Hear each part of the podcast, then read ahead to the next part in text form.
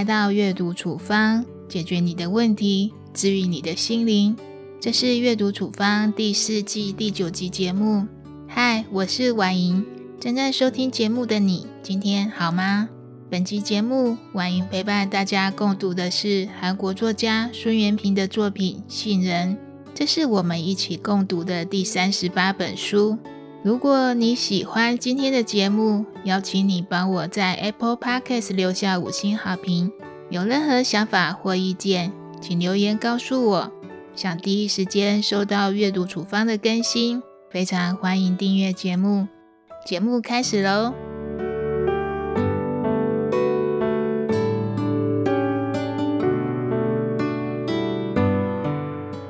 一个少年，因为患有情绪障碍，笑不出来，也哭不出来。悲伤、快乐对他只是个抽象的词语，他看不懂别人脸上的表情，更没有同理心，所以大家都叫他怪物。你身边有这样的人吗？或者曾经有人叫你怪物吗？让我们打开今天的处方书目《杏仁》。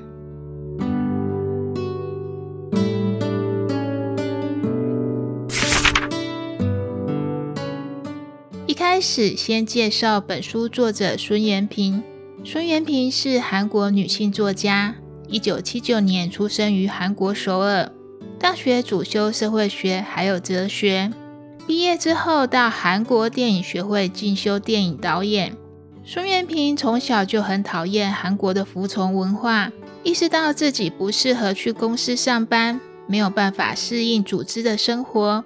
大学毕业刚出社会的时候，他偶然接触到电影创作，觉得电影很有趣，就一头栽了下去，意外成为电影编剧还有导演，有好多部作品得过奖。工作一段时间之后，孙元平发现电影是一种复杂的工作，需要很多人分工合作，可是人多意见就多，这成为完成一部电影最需要克服的地方。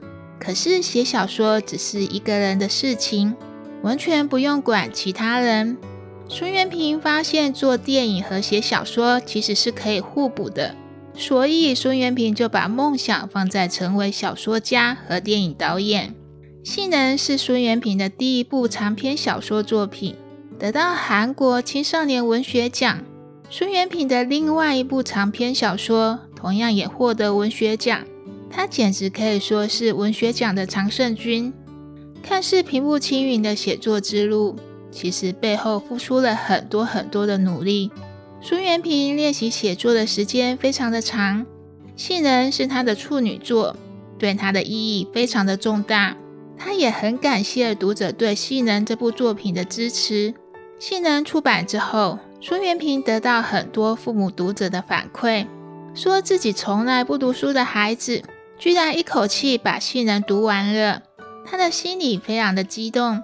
他希望日后可以创作出更多的好书，让文字改变一个孩子的人生还有世界。下面让我们走进孙元平的文字，了解这部给韩国文坛带来新鲜感的小说《杏仁》。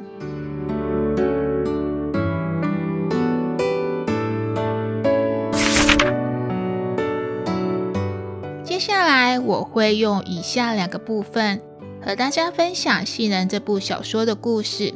第一个部分是两个怪物少年，第二个部分是从水火不容到彼此拯救。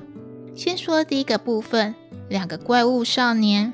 第一个怪物少年叫做云仔，云仔的智商还有身体发育正常，但是他缺乏情绪的感知能力。无法理解共情别人的情绪，所以很难有正常的人际关系。云仔的妈妈还有外婆尽力想帮助他避免危险，他们在全家每个地方贴满了喜怒哀乐等关于情绪的字卡，每天要求云仔回答问题。妈妈和外婆尽力教导云仔做一个与人为善、不要太显眼的小孩。可是随着云仔渐渐长大，环境不可控的因子越来越多，人际关系也越来越复杂了。妈妈和外婆最担心的事情还是发生了。同学、邻居一天到晚都叫云仔怪物，幸好云仔学会了一种生存方法——沉默以对。该生气的时候，沉默是有耐心；该笑的时候，沉默是稳重；该哭的时候，沉默代表坚强。沉默真的是百试不爽的生存方法啊！这时候，一场突如其来的意外发生了。外婆和母亲成为街头无差别杀人的被害人。无论是看到外婆和母亲被砍，外婆下葬，还是母亲变成植物人躺在床上的样子，云仔依然面无表情。其他人开始渐渐的远离他。第二个怪物少年叫做坤，是云仔的同学，同样的年纪，截然不同的经历。三岁的时候，坤意外被拐走，辗转多地。在孤儿院还有教管所遭受了很多的苦难，因为云仔意外顶替坤的身份，代替坤去见坤的母亲最后一面，所以坤对云仔怀恨在心。坤每天都欺负云仔，可是无论坤怎么打骂，如何陷害云仔，云仔都不为所动，既不会开口认输求饶，更没有疼痛害怕的表情。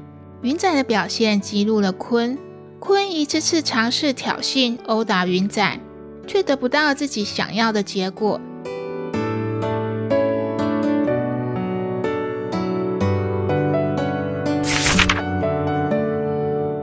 接下来讲第二个部分，从水火不容到彼此拯救。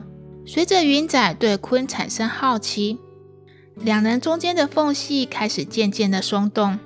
云仔从妈妈那里继承了旧书店。每天下课的工作就是顾店。有一天，坤居然来了旧书店，还问了云仔很多问题，甚至大骂他是个无情的家伙。不过，坤不再欺负云仔了，跟着改变的是经常来旧书店看他，买走书刊再丢回来，也没有跟云仔要回钱。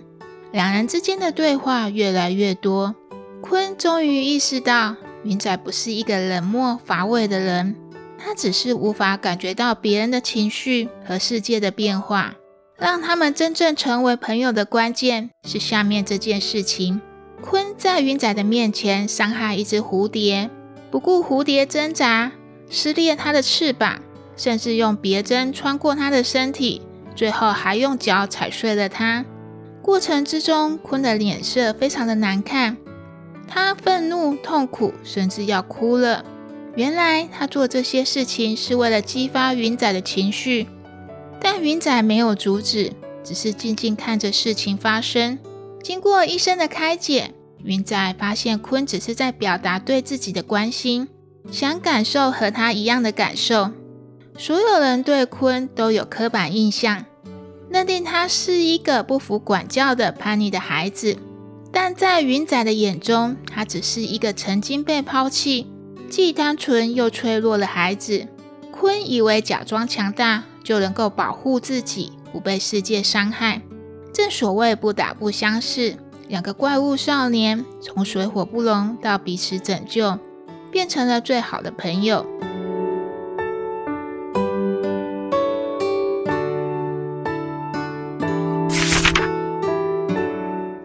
书作者孙元平说：“没有不能被救赎的人类，只有放弃拯救的人类。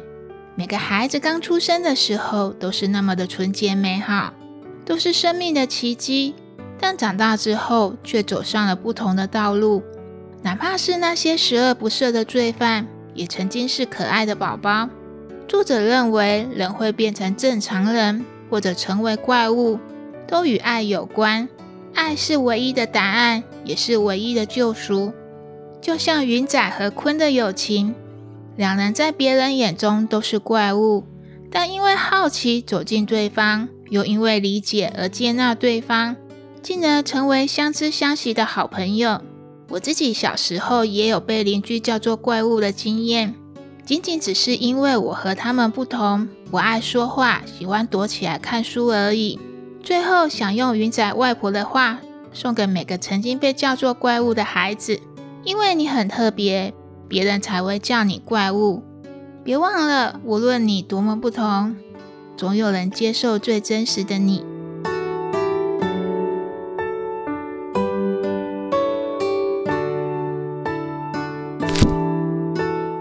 本集分享的内容到这里结束恭喜大家又听完了一本书。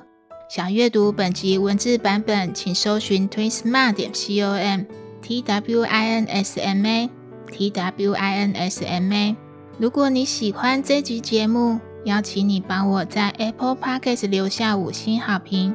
想听更多处方书目，请订阅节目，也欢迎把节目推荐给你的朋友、家人，一起让阅读帮助更多的人解决问题、治愈心灵。